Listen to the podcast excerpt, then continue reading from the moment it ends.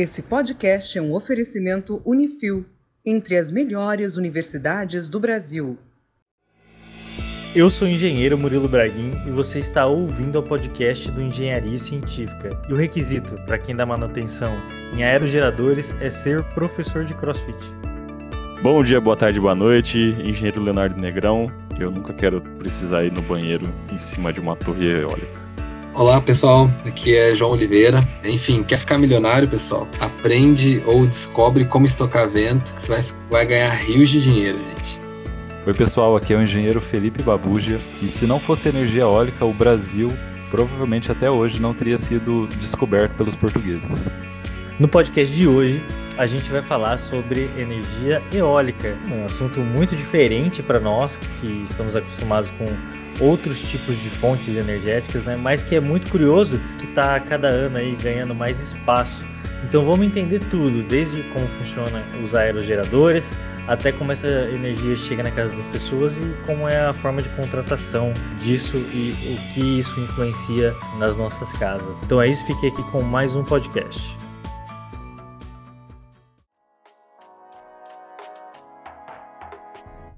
Ouvintes, o Felipe, que está aqui com a gente, é o que gravou o podcast 48, Como Viabilizar Energias Renováveis. Vocês lembram dele? Felipe, você quer falar um pouquinho do seu trabalho?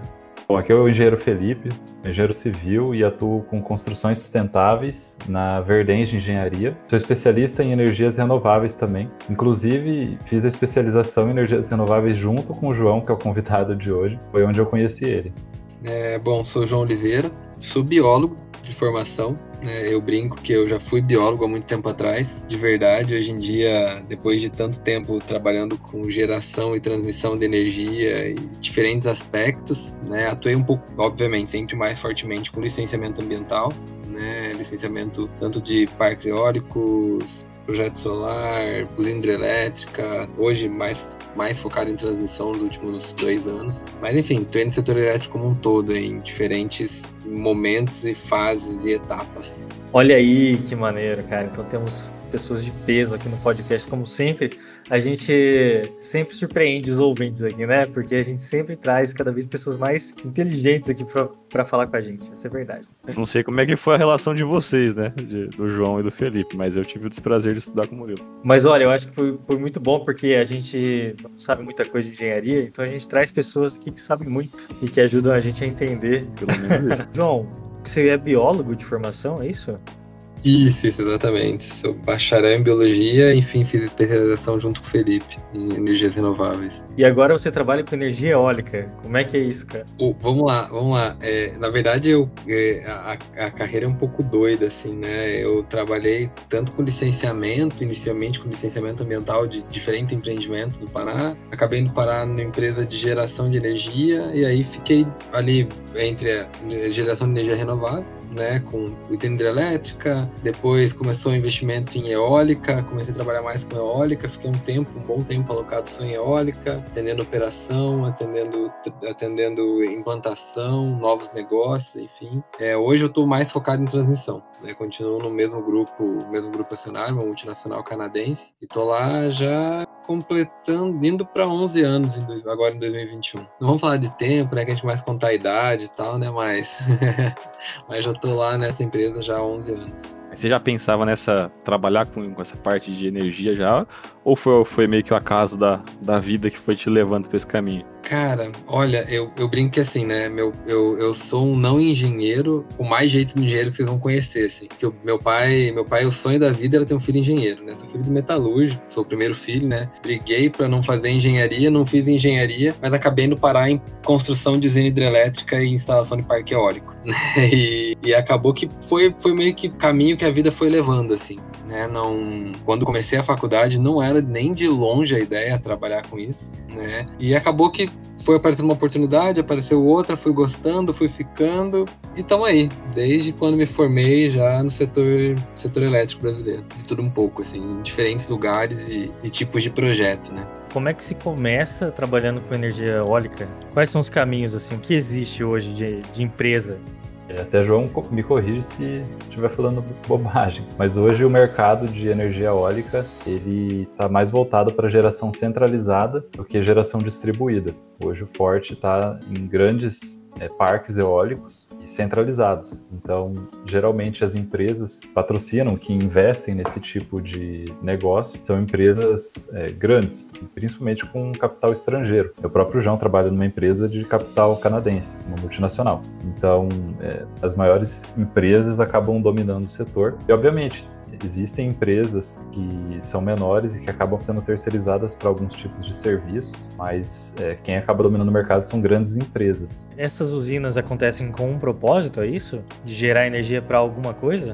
Para gerar energia existem dois tipos de mercados. O mercado de contratação, é, tipo o mercado livre de energia, onde você pode vender a energia para qualquer consumidor, entre aspas, qualquer, porque ainda existem alguns entraves e a maior que limitam, né? Hoje, para sua casa, você ainda não pode contratar a energia de quem você quiser, porque você é um consumidor pequeno, mas consumidores grandes podem escolher de quem eles compram energia, e de regra eles escolhem os mais baratos, e dependendo do porte, eles são obrigados a contratar energias renováveis, então a eólica, assim como o PCH e outros também, são fontes interessantes, porque elas têm um custo custo por quilowatt-hora relativamente baixo e muitas vezes muito menor do que o custo de energia da concessionária, então acaba sendo atrativo. E também existe o mercado de contratação regulada, onde a empresa, né, o, empreendimento, ele é, através de leilões públicos, a energia é vendida, o empreendimento ele gera energia para o sistema interligado nacional, ou seja, para todo, todo o país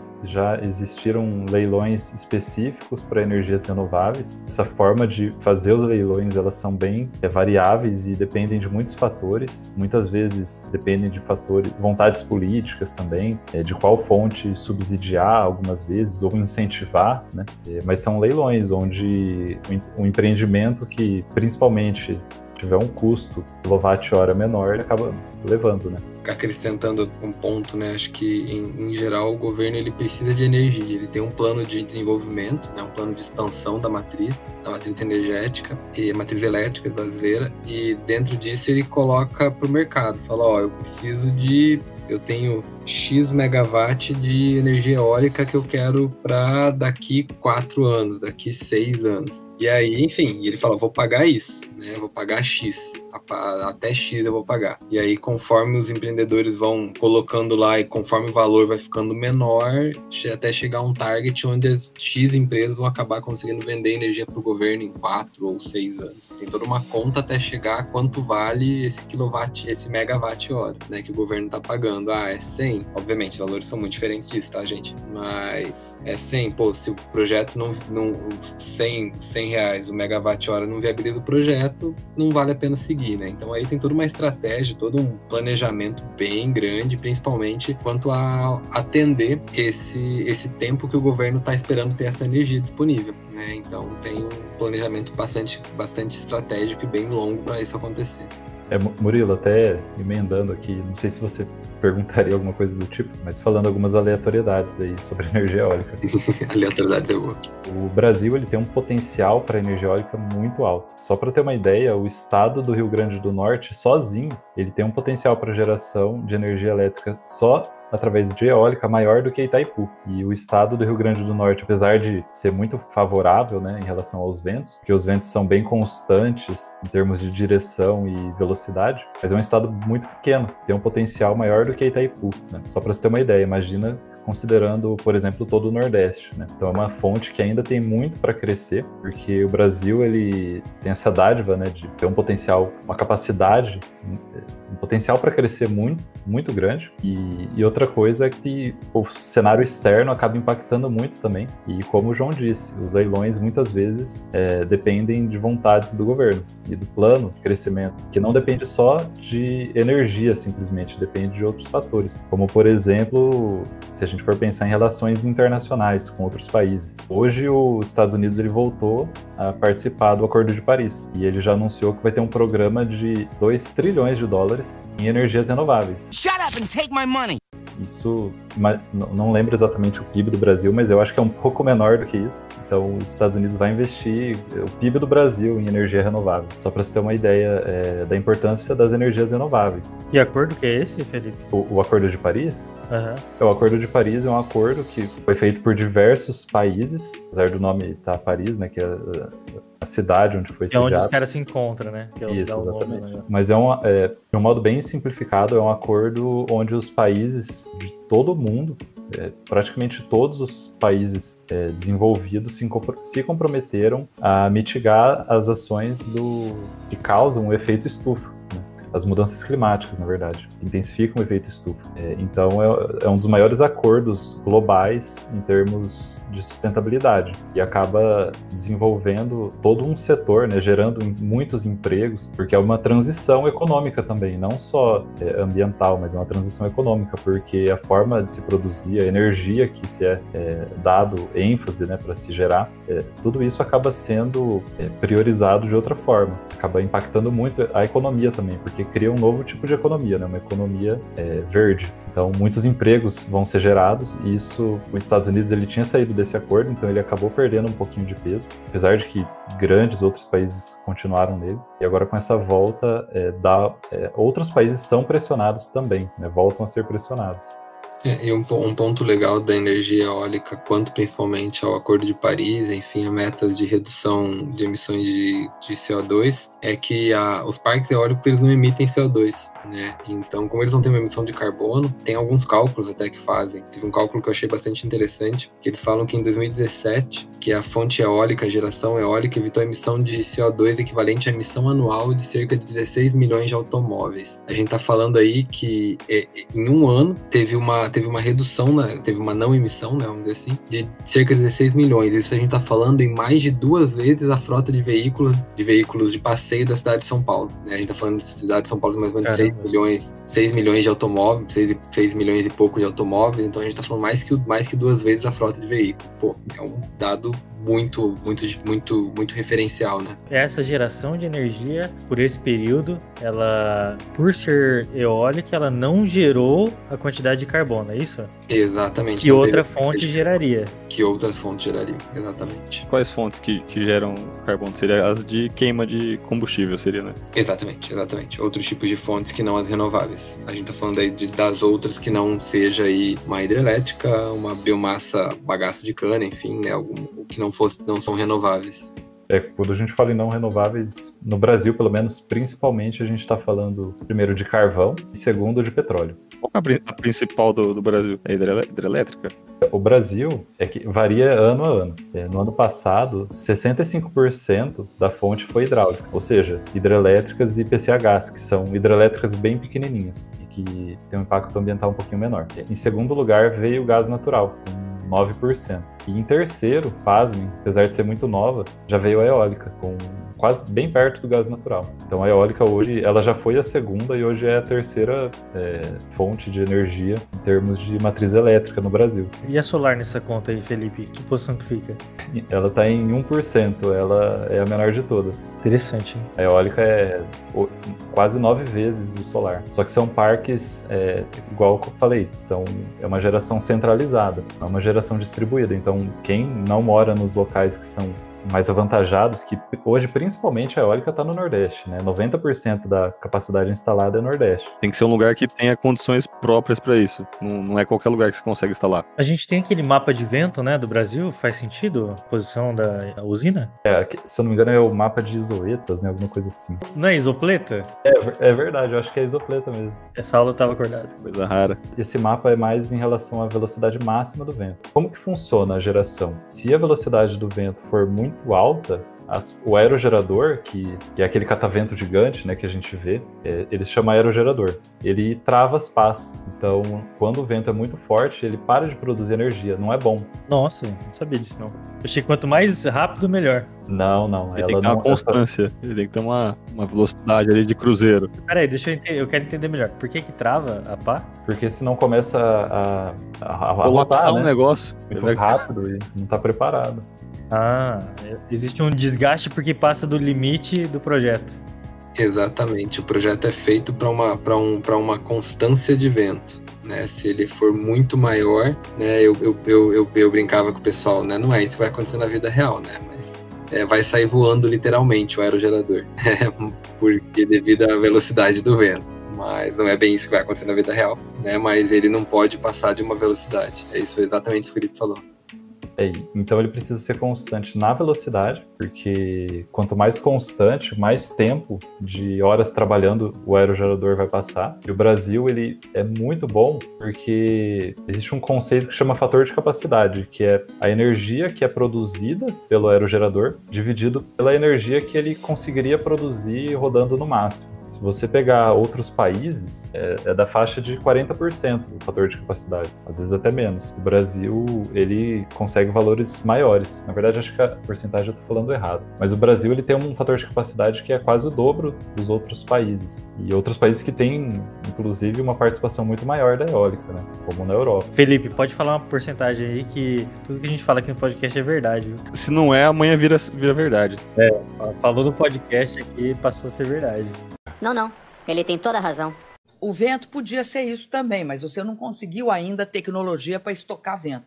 O Felipe estava falando sobre, enfim, o funcionamento do aero, né? Enfim, é, ele tem o, ele tem tanto o freio quanto para ele reduzir a velocidade, né? Quanto algumas posições específicas que ele fica quando ele está parado para alguma manutenção. Isso é outra curiosidade também que às vezes o pessoal não, às vezes você passa perto do, do aerogerador, né? E você vê, pô, tá tudo parado ou estão todos virados para o mesmo lado parados. Isso são posições estratégicas e técnicas já definidas no projeto. Ele rotaciona no eixo? Essas são duas coisas muito interessantes, muito interessantes. O quando você olha falando da, da estrutura do aero, né? Ele tem a torre, né? Que é aquilo, aquela torre central, arredondada. Lá em cima vai ter a nacelle, né? Que é aquela estrutura maior. Explicar sem desenhar é, é difícil, né? Mas qualquer coisa dá um Google, pessoal, lá a estrutura do aerogerador vai ficar fácil de entender. Visual é mais fácil, né? Mas vai ter a torre, vai ter a nacelle e onde na nacelle ficam fixas as três pás. Em geral, a nacelle é a pontinha da, da hélice. Boa explicação, por aí.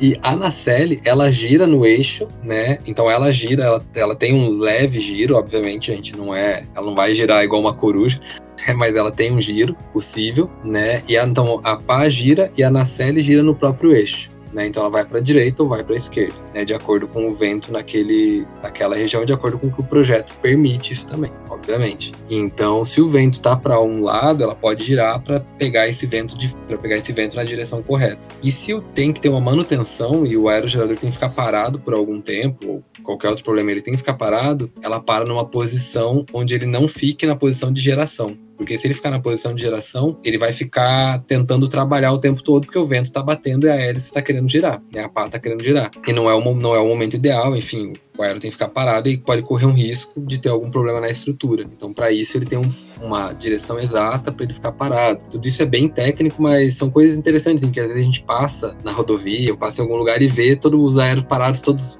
do mesmo, na mesma direção. É uma manutenção específica, algum momento específico, que eles têm que ficar parados daquele jeito. E é tudo aquilo é, é, é tem uma função para acontecer desse jeito. É só uma curiosidade também. Como é que é acesso lá em cima? Tem um, uma escada por dentro? Gente, essa, essa, essa aí. Gente, eu trabalhei com aero na Bahia, no Rio Grande do Norte, com eólica. E não, não tive, primeiro, primeiro a coragem de tentar, porque assim, para você poder subir, você tem que ter um curso específico né? Uma, tem que ter um curso específico para você poder subir no aerogerador, não é tipo, cheguei e vou subir. Dia alpinista. É, quase, cara. É uma, a maior parte dos aerogeradores são escada marinheiro, tá? Então é uma escadinha que o cara por dentro ou por fora? Por dentro, por dentro, por dentro. Tem todo um equipamento de segurança, né? Você vai por dentro. Só que tem dois pormenores que geralmente, tipo, a gente não leva em consideração. Os aerogeradores, em geral, os mais antigos, né? Os antigos eu tô dizendo assim, 2014, né? Já são coisas um pouco mais antigas, né? São 80 metros, né? 2016 são 80 metros. Os mais os atuais estão chegando até 120. Vamos converter para medida de, de engenheiro que é andares, né? A altura de prédio, 80 Exatamente. Metros, dividido então, por assim, 3, 27 andares mais ou menos. Mais ou menos isso. Os, então, os, é então, É alto pra caramba. Então pensa você subir isso numa escadinha marinheiro. Nossa, é Rapaz, verdade. Você, não tem mão pra isso, não?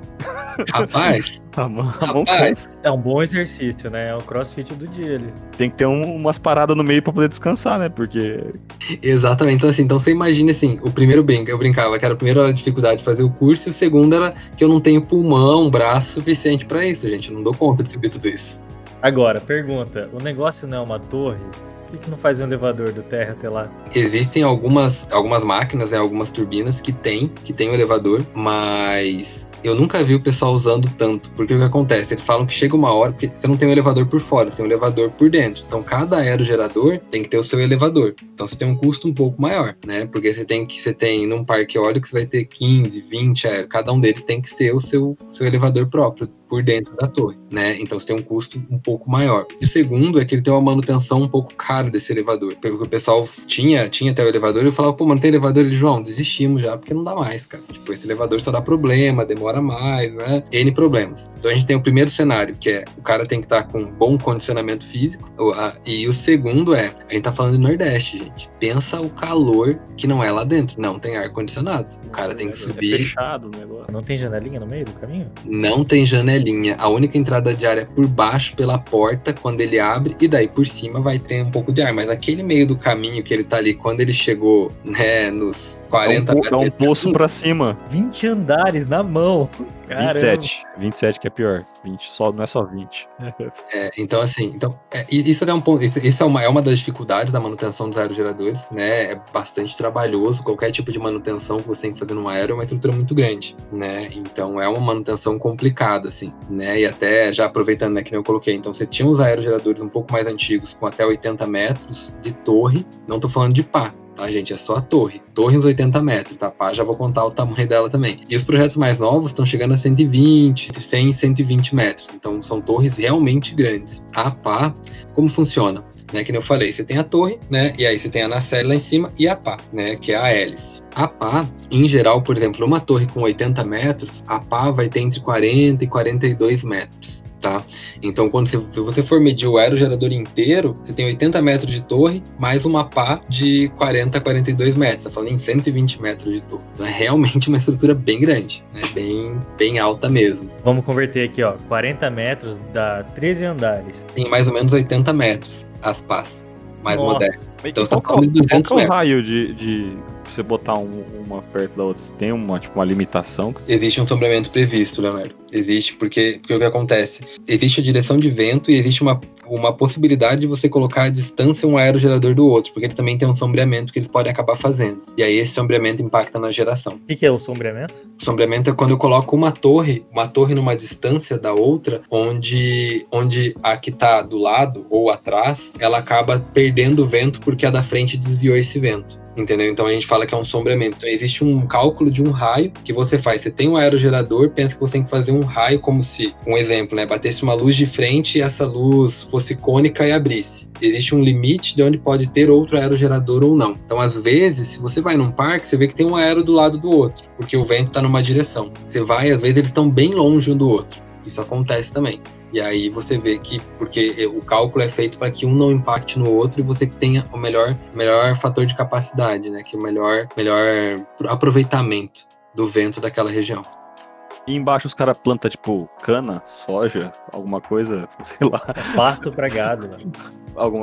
Pra não ficar ocioso. É, é um dos benefícios da, da eólica é você conseguir consorciar outros tipos de, de atividades dentro da propriedade. O, em geral, as empresas elas não compram a terra, elas arrendam, né, um- quase um aluguel aí, né, é, a propriedade. Então, um dos benefícios que são levantados como benefícios das eólicas é que você não perde em área produtiva, diferente de um reservatório de uma usina ou diferente de uma, de uma solar, que você acaba perdendo a área né, produtiva, você não consegue fazer nada no mesmo lugar. A eólica não, você acaba conseguindo ter um aproveitamento, já tem um pasto, tem um plantio, né? Você consegue continuar a sua atividade produtiva sem problema. Obviamente, aquela área da torre ali, né? Uma distância mínima ao redor da torre, você acaba não podendo fazer muita coisa porque tem que poder acessar a torre e tudo isso.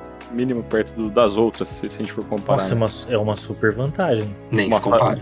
Uma fazenda solar que tampa tudo, né? Aí eu lembrei o, do Murilo, o, Murilo é, aqui. o Murilo é fã da fazenda solar, então, então Não, prepara, peraí, que eu- prepara que agora você vai arrumar uma treta agora. Prepara Não, que eu agora- só lembrei o negócio aqui. Do que eu Panda, é o vejo- Panda. É, eu já vejo que a usina solar é muito mais vantajosa do que a eólica, porque na eólica você não consegue fazer um desenho gigantesco panda. de um panda. Exatamente. É, tá. Puxa vida, é verdade. Você tem razão, Murilo. Agora vai começar essa treta aí, porque ele gosta do Panda. Eu acho que o único motivo para se fazer uma usina solar é você conseguir fazer um desenho de um panda. É uma boa justificativa. A usina solar você pode fazer em cima de uma cidade. Talvez a eólica não, não vai dar pra fazer perto de uma cidade. Porque eu acho que aí os- um prédio pode atrapalhar. Mas o. esse negócio aí, eu acho que a eólica é melhor, tá? Para com esse panda, larga esse panda. Eu já vi essa usina. Usina é a torre, é a usina ou a usina é o conjunto das torres? Quando você está falando em eólica, O nome correto é aerogerador? o aerogerador é tudo. A torre, as pás e tudo. E toda a estrutura do catavento. Esse é o aerogerador. Né? Então, vários aerogeradores formam um parque. Perfeito. Eu já vi esse aerogerador em todos os lugares possível, em cima de, de montanha, da floresta, até dentro do mar. Tem, existe algum critério para colocar isso? Ou dá para colocar em qualquer ambiente? Existe, existe, existe um critério, né? É, a gente estava falando até um pouco antes, né? Sobre os locais para você escolher, os locais com vento. Então, existe um Atlas Eólico brasileiro, onde tem os melhores ventos, os, melhores ventos constantes. Né? Como a gente já colocou, o Nordeste tem uma constância de vento realmente muito considerável. Né? Então, é uma referência quase que mundial aí de, na qualidade do vento. Né? Então, mas você fala assim, ah, mas venta muito na minha casa. Eu já ouvi isso várias vezes. Foi ao caso de alguns amigos. Poxa, venta tanto aqui, vamos pôr um aerogerador em cima da minha casa. Não é tão simples assim. Não pode ter nada atrapalhando o vento, enfim. Né? Em geral, no Brasil, né, principalmente no Nordeste, a gente fala mais em ventos em costa, então você vai ver muito na costa. Na costa eu digo ali, não, na, não obviamente na praia, né? Mas em áreas mais costeiras. Você vai ver muito no, no interior. Hoje em dia, Bahia tem bastante geração no interior e alguns topos de morro, né? Tem bastante coisa. No Brasil e no sul, você vai ver, por exemplo, se você for perto de perto de Porto Alegre, lá em Canoas, por pelaquela região toda, Lagoa dos Patos, você vai ter aerogerador ao redor da lagoa inteira. Né? Então, uma área que venta bastante também. É, no Brasil, a gente ainda não tem offshore, a gente só tem onshore, né? só tem em terra. Offshore, é, no Brasil ainda não tem regulamentação, né? A gente tem alguns projetos, tem algumas ideias já, né? Alguns projetos Petrobras, enfim, várias empresas têm projeto para licenciar offshore, mas ainda não está definido ainda muito bem como isso vai funcionar. Mas aí você está falando em aerogeradores maiores e, e com uma potência de geração infinitamente maior do que o do que do que em terra, né? Do que onshore. Offshore é do mar. Offshore é no mar. Offshore é no mar. No Brasil a gente ainda não tem. E as torres em offshore, eu tava até olhando hoje, a GE, que é uma fabricante de, de turbina, de aerogerador, ela estava agora está anunciando para 2021 uma torre de 250 metros com capacidade de 15 megawatt por torre. A gente tá falando em hoje em terra, os aerogeradores mais modernos, 5 megawatt cada, por, por cada aerogerador, ele tá falando em 15, né, em 250 metros. Obviamente em cima do mar. Então você tem projetos muito maiores, muito mais robustos no, na, em cima da água. Né? Pra gente, ter, offshore. pra gente ter uma referência, uma cidade, sei lá,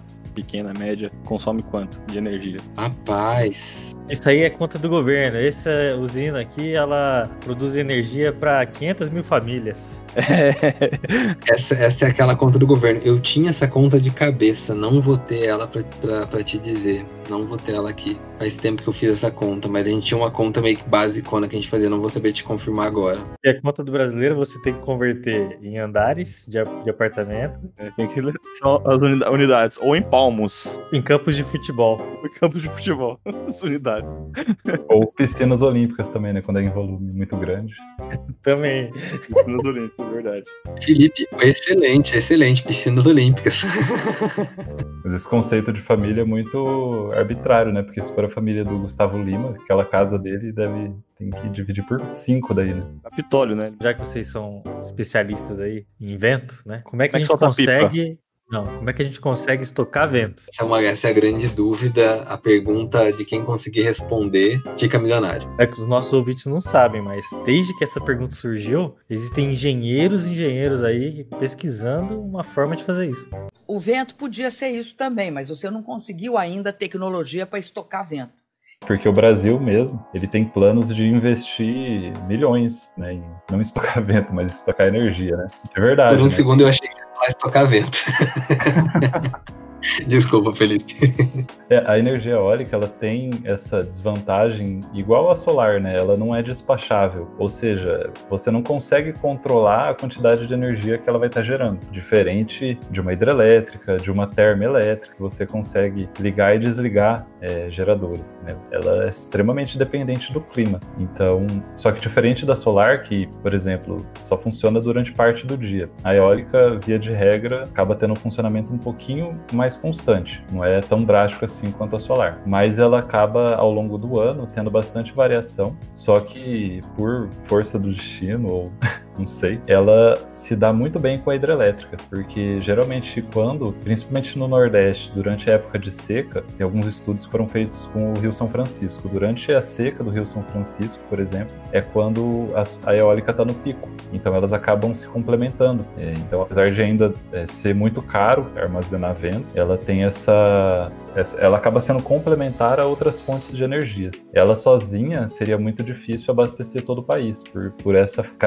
característica de não ser despachável, de ser muito variável, né? Mas ela funciona muito bem em complemento a outras fontes. É porque o vento tem a, a ver com a mudança de temperatura, né? De regiões diferentes, né? O ar quente e o ar, o ar frio, existe essa troca, né? E daí isso que gera o vento. É isso? Você consegue explicar o que, que gera o vento? Além do Thor, filho de Odin, Uma vez eu vi um cientista explicando essa questão, eu achei bem legal o exemplo que ele deu. Ele pegava um, um aquário e ele tinha nesse aquário dois líquidos e uma barreira entre eles, com uma barreira térmica. E daí ele tinha o líquido esquerdo era um líquido muito frio e o direito um, muito quente. E daí quando essa barreira estava no meio, né, essa, essa barreira física, os líquidos estavam parados, né? A partir do momento que ele tira de uma vez essa barreira, que existe essa troca de temperatura, né, o quente sobe e o frio desce, só que daí ele começa a gerar um caos nesse sistema e começa a circular a água, né? O fluido vai circulando cada vez mais rápido. E é assim que ele explicou como o vento surge no, no ambiente. Só que no caso o fluido é o ar. É, para entender essa dinâmica dos ventos, tem principalmente duas forças que regem. A primeira é essa que você falou, onde é deslocamento de, né, de massa de ar, é, principalmente nos, na linha do Equador. O Sol ele incide mais na perpendicular, então acaba aquecendo mais e acaba gerando esse fluxo de ar, porque por diferença de temperatura e pressão. É a diferença e a outra força que rege também é o próprio movimento de rotação da Terra, que tem uma força de, se não me engano, é de Coriolis e também acaba influenciando, pouco menos, mas também influencia a rotação da Terra nos ventos. E são é, as duas principais forças que regem o vento. Né? E como é que surge o vento na Terra plana? Não tem vento na Terra plana. São ventiladores que ficam nas bordas, super ventiladores. Não, o que alimenta os ventiladores, né? São, são energia eólica. é energia solar, que não tem sol também, né? Não tem nada lá naquela A energia solar na Terra plana é bom, porque o Sol nunca apaga. Um, um ponto que o Felipe falou, né, sobre a geração no Brasil, isso é, é, bem interessante, assim, né, porque é bem complementar, né, com outros tipos de fonte de geração de energia. Em algumas regiões do Brasil, o vento tem ventos em diferentes períodos. Por exemplo, tem lugares que ventam mais à noite, tem lugares que ventam mais de dia. Então, isso é interessante que isso complementa exatamente, né. Então, como a matriz elétrica brasileira é desenhada, né, para ter solar, ter eólica, ter hidrelétrica, enfim, né, é, o, o, a empresa de pesquisa energética, enfim, o governo brasileiro trabalha para aproveitar ao máximo essa complementariedade, né, de você ter, ter tanto em ter, ter, aproveitar a energia eólica ao máximo, entender que vai gerar de madrugada alguns, algum tempo, algumas regiões específicas e conseguir aproveitar ao máximo essa energia e esse vento ao longo de todo o dia. Então isso é, é também uma outra especificidade do Brasil, assim, né? O mais importante é você ter, ter os complementares, né? Não depender somente de uma energia, né? Exatamente. Não ficar, re, não ficar refém. A gente é assim na, na parte rodoviária, né? A gente é extremamente refém de parte de, de rodovias. Né? E aí talvez né, na energia pelo menos está começando a variar, né? Solar, eólica e tudo mais. E é nesse momento que as empresas estrangeiras vêm para cá, nessa abertura que o governo dá? Acho que talvez sim, talvez pelo aporte de capital, pela experiência, né? Acho que tem, tem diferentes pontos que acabam permitindo com que empresas estrangeiras acabem vindo. Eu não posso reclamar disso, gente. É meu ganha-pão, gente. Mas acho que acabam trazendo diferentes empresas e diferentes players. Enfim, hoje, como a gente falou no começo, né, tem algumas várias empresas de diferentes de diferentes países é, aportando recursos no Brasil para geração tanto de energia solar quanto eólica principalmente eólica no momento. João, a sua empresa é canadense, então? É...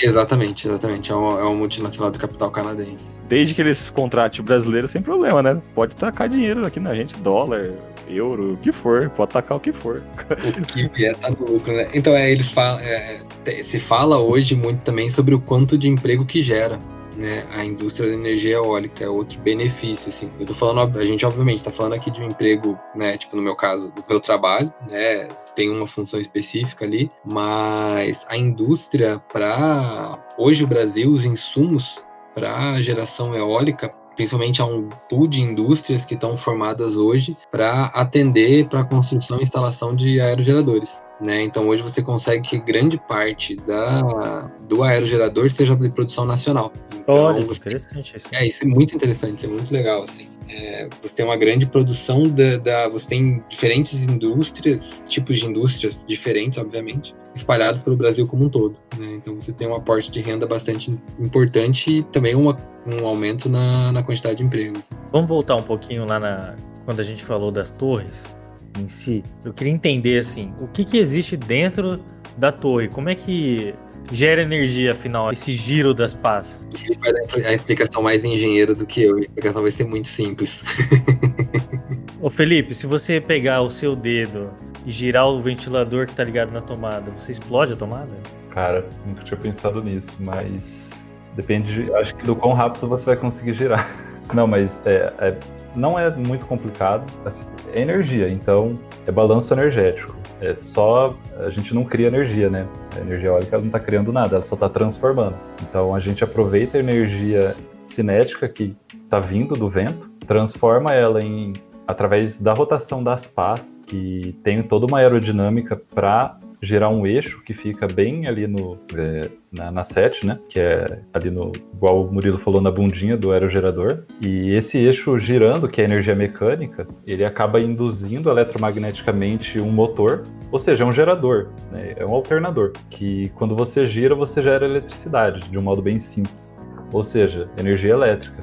Então você transforma energia cinética do vento em energia mecânica para o rotor, que está no eixo, em energia elétrica. É bem simples, só que é uma transformação, tem essas três etapas, né? não é diretamente cinética para elétrica, mas o princípio é, é simples, tanto que é, a energia eólica ela não é algo tão, apesar de ter se desenvolvido mais rapidamente, período mais recente, ela já não é tão nova. O Brasil, se eu não me engano, foi na década de 90 que teve o primeiro aerogerador instalado. 92. 92, né? Que foi lá em Fernando de Noronha. Então, é, é uma tecnologia que não é tão nova, mas que se desenvolveu mais, no, na, assim, vamos dizer, nos 10 anos, né, João? Ele fala, ele fala a Beólica, principalmente, que é a Associação Brasileira de Energia Eólica, ela fala que o crescimento mesmo foi em 10 anos, foi de 2009, quando foi o primeiro leilão de energia, de, de energia eólica, e aí então a gente está falando em hoje uma capacidade de 17 GB instalada, né? Isso tudo aconteceu aí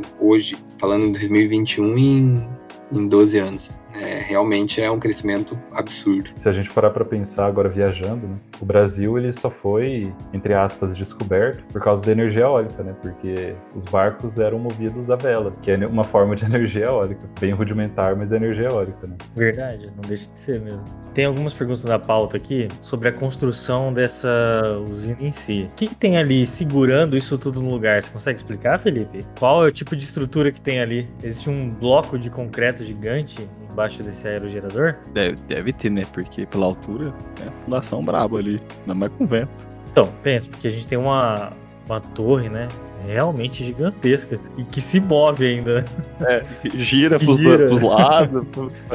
vocês que já viram execução, como é que, como é, que é a experiência de vocês com fundação de, desses, dessas torres? Porque se cai caixa d'água metálica aí, igual caiu nessa virada de ano aí, em obra de predinho, que tem 12 metros, não vai cair um aerogerador de 80 metros de altura? Não brinca com isso, gente. Quando cai um negócio desse é um problemão. Vamos lá. É, Ele tem uma base de concreto, né? Então exi- existe uma fundação, uma fundação de concreto ali embaixo da, de toda essa estrutura. Para explicar para quem nunca esteve perto é bem difícil. Num, num podcast vai ser um pouco mais difícil ainda. Mas a estrutura é gigantesca, assim. É, é gigantesco quando você se sente pequenininho quando você vai do lado de um, de um aerogerador. A, a estrutura, obviamente, para você fazer a fundação é uma estrutura robusta, compo- comporta o tamanho do, dessa, dessa torre de 80, 100 metros. Né? Então você tem uma base de concreto onde você vai fazer ali toda uma estrutura para poder suportar esse peso. Né? É, e toda a coluna, a, a torre em si, é uma estrutura metálica. É, então você tem uma base de concreto apoiada sobre uma estrutura metálica, onde em cima vai, uma, vai o restante da estrutura metálica, que seria a nacelle. Né? As pás, que são geralmente de poliéster ou epóxi reforçado com fibra de vidro, né? também tem fibra de carbono, né, como material de reforço para essa estrutura toda. Então, o que não é de fato um metal, vamos dizer assim, né, são as pás. O restante ali você tem toda uma estrutura e, a- e, a e uma parte da nacelle que pode acabar sendo também dessa mesma fibra, né? Mas em geral são mais estruturas estrutura de metal. E o grande desafio, né? Um dos maiores, acho que desafio, gente, é você você transportar tudo isso, porque ainda a torre ela vai desmontada, ela é montada com guindaste, né? Então ela vai desmontada em partes.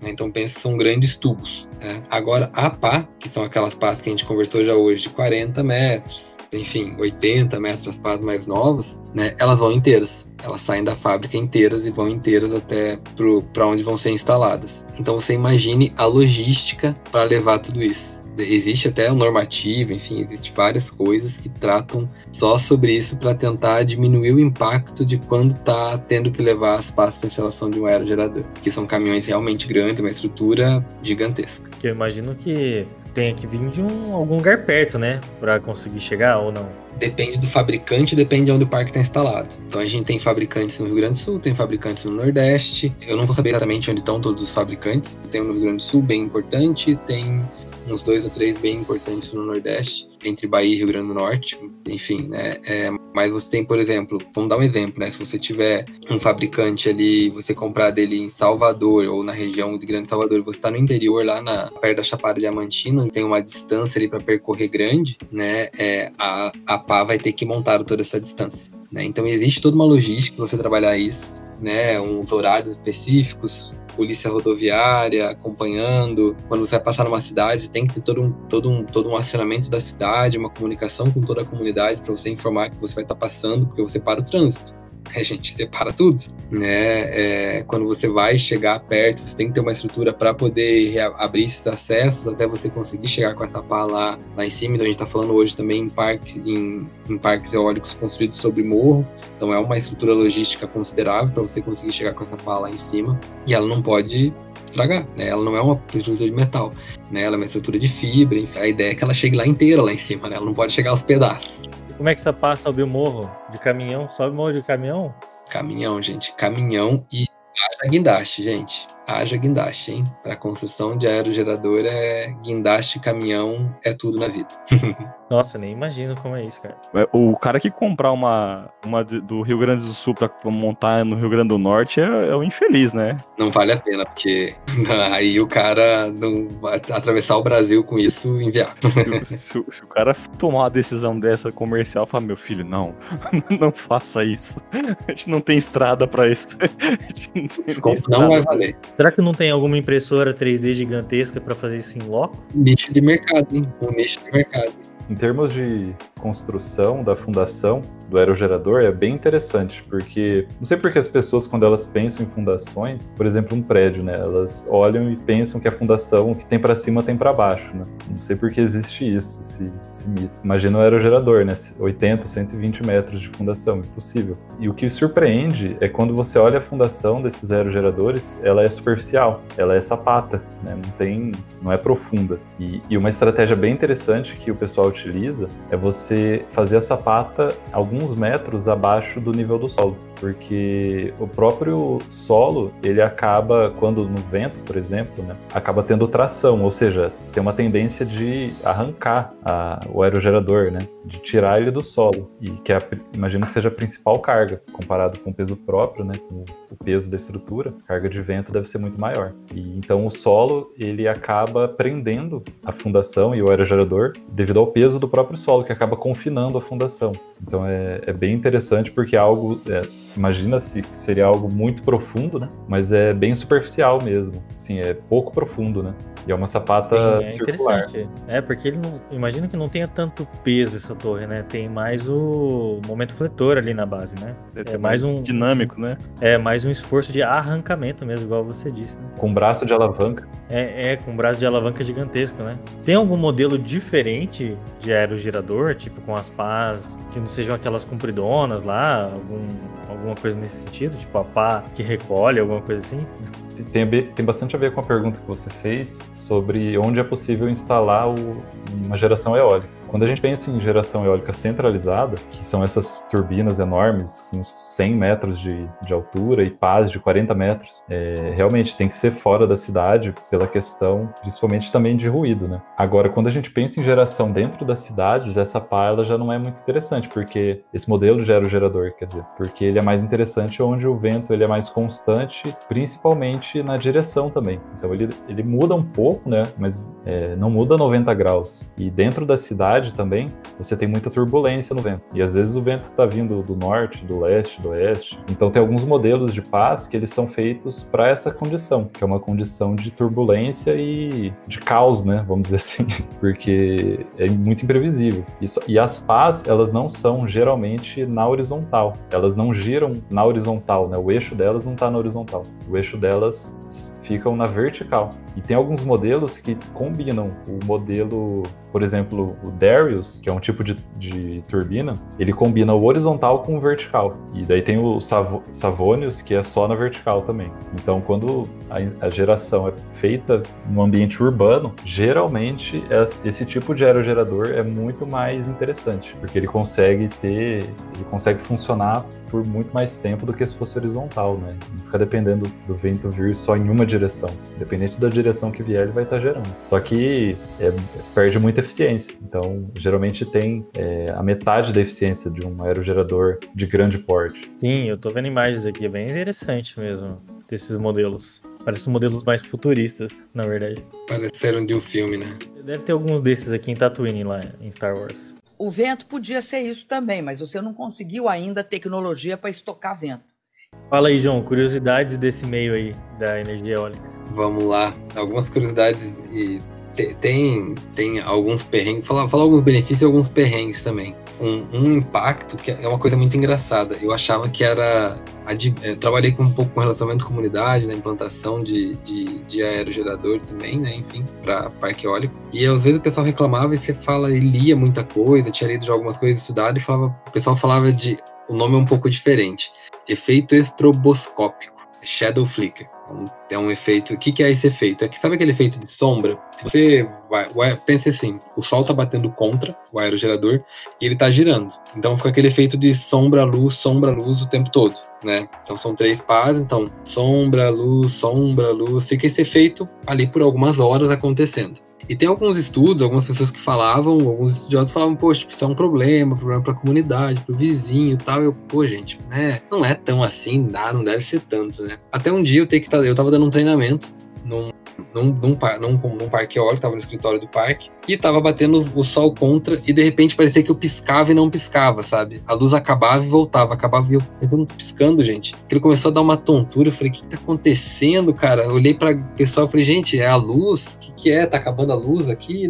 O que tá acontecendo? Né? E daí o pessoal olhou pra mim, João, tipo, é efeito estroboscópico né? É aquele efeito de sombra-luz que ele começa, ele começa a dar uma sensação de que você tá, tá numa. Sabe, sabe aquele. No strobo, na festa, na rave, piscando bem forte? É esse mesmo efeito, essa mesma sensação. Só que você fica algum tempo, assim. Então, isso, isso é um impacto bastante relevante, principalmente para quando você tem uma casa próxima ao aero, ao aerogerador, né? Então, é, é um problema que a gente que quando você não tá perto, você não faz ideia que ele existe, né? Até você passar por ele e falar, tipo, cara, que troço mais doido, tô noiado, assim, que que, que aconteceu, o que tinha na minha água, né? Então esse é, é, um, é um tipo de impacto que para mim era foi novidade, só consegui entender mesmo depois que eu tive bem perto disso, assim. João, mas você tava realmente ali na sombra da hélice? Exatamente, o sol tava batendo o contrário e eu tava, e o aerogerador tava, digamos assim, o sol tinha um aerogerador e eu tava dentro de uma sala no escritório. Então na janela do escritório que tava batendo o sol e, e ficava esse efeito sombra que a hélice passava. Então passava sombra, luz, sombra, luz. Som e ficava, ficou esse efeito por algum tempo ali, né? Enquanto o sol tava batendo contra, contra a janela. Nossa, que interessante, né? É um troço meio doido, assim. Curioso isso aí. É, é um troço que você não imagina, assim. Né? É, outro perrengue de operação de aerogerador é quando você vai ver, né? a gente estava falando da manutenção, né? Você tem um para fazer manutenção, você tem que ter tem que ter um bom condicionamento físico, né, quase atleta, mas um dos problemas que a gente começou a ter em, alguns, em algumas regiões específicas, principalmente porque o aerogerador nem sempre ele está localizado próximo a uma habitação. Em geral, ele acaba estando distante, em áreas, em áreas bem rurais, em áreas distantes. E em algum momento, oportunistas, né, é, viram que era que, pô, vai lá um, dois técnicos sozinho, e o técnico sobe, ele sobe os 80, 100 metros. Tipo, gente, para ele descer tem que ser algo realmente importante. Né? Porque vamos combinar que, né, descer e subir de novo não é, não é muito viável. Tem banheiro lá em cima? É, esse, que é, o, esse é um dos problemas, não tem banheiro. O pessoal se vira nos 30. Então usa a criatividade para você imaginar o que acontece lá. Não quero. ah, mas o pessoal faz isso até na Cima tem alguma né? janela? Tem janela, tem janela, tem janela. Então usa a criatividade, né? Garrafa de água, enfim. O pessoal tem uma criatividade absurda no momento da necessidade. E, e, o segundo problema foi que a gente começou em algumas regiões, principalmente quando uma região um pouco mais marginalizada, é, o pessoal assaltava o pessoal. O pessoal subia na torre, no aerogerador, quando descia tinha gente esperando ele lá embaixo. Né? Então começou a ter esse problema algumas vezes, e daí teve que, enfim, se pensar como contornar. Então são problemas de um Brasil que a gente não imagina que existe. Coisas de interior que são realmente enfim, você vai falar, poxa, isso não vai acontecer? Não, acontece, acaba infelizmente acontecendo, né? Então acaba que os técnicos, eles, principalmente quem trabalha com manutenção do aerogerador, e você tem que passar em todos os aeros ao longo do ano, pelo menos uma vez, é, é bastante complicado. É bastante complicado. Os caras são guerreiros, né? Pô, os caras, guerreiro é pouco, meu amigo. Eu são... acho que esse cara é, é, é, deve ser mais bravo do que o cara que desce em tubulão. Não, pô, gente, os caras, os caras ralam de verdade, assim. É, e, e, tirando o que? Eles têm que ter alguns cursos, algumas, algumas NRs para ele poder fazer esse trabalho, assim. Então é, é, um tipo de trabalho bem específico, bastante, bastante complexo, né? De alta responsabilidade. Né, porque, porque a gente está falando de se tiver algum problema na máquina, né, poder soltar alguma peça, alguma coisa assim, é, ele, ele tá sendo responsável por aquilo, né? Então é, o pessoal tem um treinamento, realmente um treinamento bem pesado, assim, para isso. Essa pessoa que dá manutenção, ela sobe sozinha ou sobe com mais um? Geralmente em dois. É, sempre quando tem algum risco alto, né, de acontecer alguma coisa, sobem, sempre vai dois, né, porque um pode chamar socorro. Exatamente, exatamente. Geralmente em dois. São geralmente em dois, às vezes, dependendo da manutenção, se ela for um pouco maior, pode ter uma equipe um pouco maior para alguma manutenção específica né? Mas toda manutenção no aero ela é, ela é uma operação de guerra quase. e essa pessoa passa muito tempo lá em cima? Então, aí é outra, outra, outra coisa também, né? Às vezes, depende do tipo da manutenção. Em geral, o máximo que eu já vi o pessoal.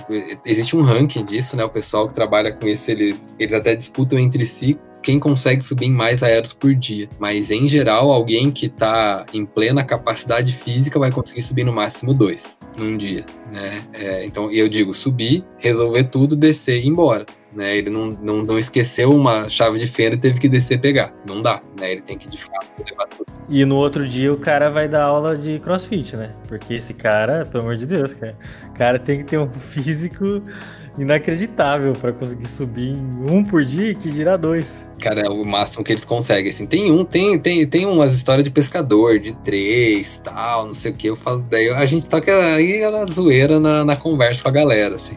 Não dá pra. Não, você nunca vai saber se é tipo história de pescador, você nunca vai saber se é verdade ou não. Acho que, acho que por fim, assim, acho que é legal o, o, o crescimento, existe uma expansão né, na matriz brasileira. O, a eólica ainda é, é, um, é, é, um, é, um, é o menino dos olhos. Né? Acho que tem uma expansão de crescimento bastante relevante, apesar de a gente ter falado que ele cresceu bastante. Existe uma expansão de crescimento ainda absurda, né? Então, principalmente quem está estudando aí, né, aproveite, aproveite que esse é um dos negócios do futuro, com certeza, geração eólica tem, obviamente, seus desafios, né? Ainda tem alguns desafios pela frente ainda para a matriz eólica brasileira, né? Como eu coloquei logística, enfim, tem alguns aspectos regulatórios, né? O, a transmissão é um desafio, né? É, para as eólicas, porque em geral elas não estão próximo da onde, da onde tem a maior demanda, né? Então a gente está falando hoje o maior potencial de geração no Nordeste, as maiores demandas de energia são no Sudeste. E aí você tem a transmissão que pode ajudar a levar a energia de um lugar a outro. Entretanto, né, você tem os leilões de transmissão, existe aí os players de transmissão e os desafios da transmissão que são diferentes. Então a gente tem, tem aí um potencial de crescimento bastante grande, alguns desafios, principalmente para ao longo dos anos aí, que o pessoal tem vislumbrado um crescimento exponencial, ainda continuar esse amplo, amplo crescimento da geração eólica, mas tem esses desafios para serem vencidos. Né? E um dos sonhos de consumo aí da maior parte do pessoal que trabalha com eólica é offshore no Brasil. O governo, enfim, N, N agências têm trabalhado bastante para conseguir ter offshore no país tem vários problemas, perrengues de todos os lados, regulação, né, com anel, enfim, licenciamento ambiental é um, é um desafio absurdo para o Brasil, licenciar um empreendimento offshore, né, para geração eólica, transmissão, enfim. Então, mas tem alguns desafios, mas tem um crescimento exponencial, assim. Então, certamente é um dos negócios do futuro aí, principalmente falando em energia renovável, é o que vai mover o país com certeza. Né? Então acho que são aspectos bem interessantes aí, principalmente para quem está pensando em mudar de carreira ou está querendo começar uma carreira, é com certeza um mercado em amplo crescimento. Então é isso, pessoal. Se vocês ouviram a gente até aqui, principalmente se vocês aprenderam alguma coisa, não se esqueçam de seguir Engenharia Científica nos agregadores de podcast, principalmente no Spotify. Acesse também engenhariacientifica.com.br. O link de contato de todo mundo que participou dessa gravação vai estar aqui na descrição. E o nosso WhatsApp é 043 9969 50891. Então é isso, muito obrigado e até a próxima.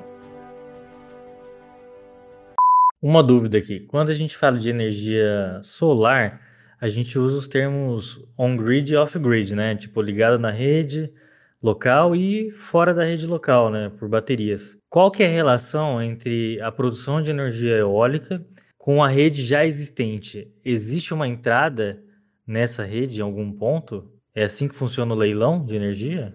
Os leilões, Felipe, se quiser também a, eh, colocar algum outro ponto, mas os leilões em geral eles são a, quando a IPE ela vai vai, vai, vai planejar o crescimento, a expansão da matriz, existem, ela, existem os leilões de transmissão e os leilões de geração. Né? Então, os leilões de transmissão eles são vinculados à expectativa de geração. Então, são formação é uma operação casada. Né? Você vai ter a expectativa de geração de necessidade de demanda de energética para quatro anos naquelas regiões. Então, quando você tem um leilão de transmissão, ela segue exatamente o mesmo planejamento. Né? Então, quando você fala um plano de desenvolvimento energético, né, elétrico, enfim, desculpa, elétrico para 2030, ele já vai trabalhar toda a, a geração, a transmissão para poder permitir, porque para poder permitir com que essa energia seja escoada. Um dos problemas que aconteceu num passado não tão distante, infelizmente, foi um dos impactos grandes sobre a, sobre a geração eólica, é que a transmissão não acompanhou a geração. E aí teve alguns players no Brasil, enfim, algumas empresas acabaram não conseguindo seguir com seus negócios e não construir as, as linhas de transmissão, e aí a gente tinha aerogerador construído e não tinha linha de transmissão para escoar essa energia. Então, esse é um dos problemas né? E principalmente quando a gente fala em leilão, principalmente é, é uma operação casada, né? As duas informações são casadas e as duas informações têm que estar ligadas. Né? Eu não sei se foi mais ou menos essa linha do que você perguntou, Murilo. É, mais ou menos isso, porque a gente tem uma rede de energia já instalada, aquela energia que todo mundo conhece, né? Que ela custa X e você começa a ter agora uma usina nova, diferente, e diferente daquela concessionária atual que abastece a cidade. Né? Então a minha pergunta era nesse sentido, como que uma usina que é nova, diferente, que vem de outra empresa, outra concessão, entra na atual que já existe? É, aí, aí, aí a gente vai falar sobre o setor elétrico, a, a, o setor elétrico brasileiro como um todo né, é, de uma forma muito simples, assim, muito rápida, para a gente não se alongar tanto, é, a gente tem três, a gente tem três áreas quando a gente fala no setor elétrico: a geração, a transmissão e a distribuição, tá? É, a transmissão são aquelas grandes torres de transmissão que levam energia de Itaipu para São Paulo, da, da Bahia para Minas Gerais, enfim, né? E a distribuição é aquela que chega na nossa casa, né? É, então a gente tem dois, dois tipos de três, três tipos diferentes, né? Esses três players diferentes. E quando você fala de uma expansão, né? É, você tem uma demanda né, na distribuição, então você é, é esperado uma, um aumento na demanda, então você planeja a geração e você planeja a transmissão para poder atender. E quando você fala de atender, é, quando esses planos de expansão, eles são previstos, de fato, essas entradas novas de, de geração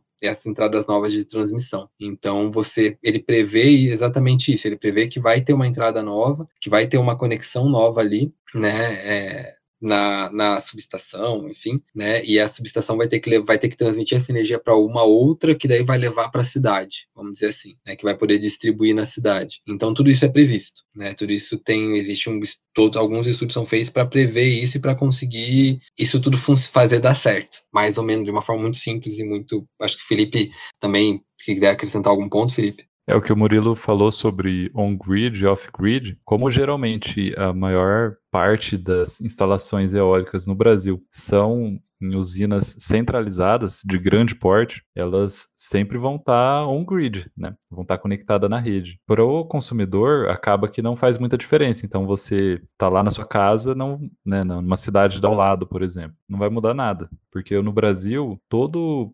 90, não sei quantos por cento, mas deve ser algo muito próximo de 90% do, do país, ele é conectado em uma rede única. É algo que é, um diferencial muito importante do Brasil, é algo super moderno, que serve de exemplo, inclusive, para o resto do mundo. Alguns locais só que não estão conectados na rede elétrica nacional, que se chama SIM, Sistema Interligado Nacional, como, por exemplo, Fernando de Noronha e algumas regiões como Rondônia, é, Amapá, alguns locais lá do Pará, mas de um modo geral é tudo uma rede única. Então, a energia que está sendo gerada na Bahia, ela pode estar tá alimentando São Paulo ou o Rio Grande do Norte, porque é tudo uma rede única. E o sistema off-grid, ele até é possível com eólico, mas como o eólico ele ainda não é muito utilizado para sistemas menores, sistemas centralizados, acaba que a gente vê menos, né? Diferente do solar, que já é bastante difundido nos, nesse mercado de menor porte, né? Então, se tem uma residência super pequena, você consegue ter o solar muito facilmente. E com alguns alguns dispositivos, né, um banco de baterias, você já consegue ter um sistema off-grid. É, então, é, essa diferença dá justamente por esse tamanho de porte, né, que o eólico, na sua grande maioria, é, é um porte muito grande, né. Agora eu entendi aquela hashtag Noronse. É por causa da energia, gente. É só good vibe. energia. It ends here.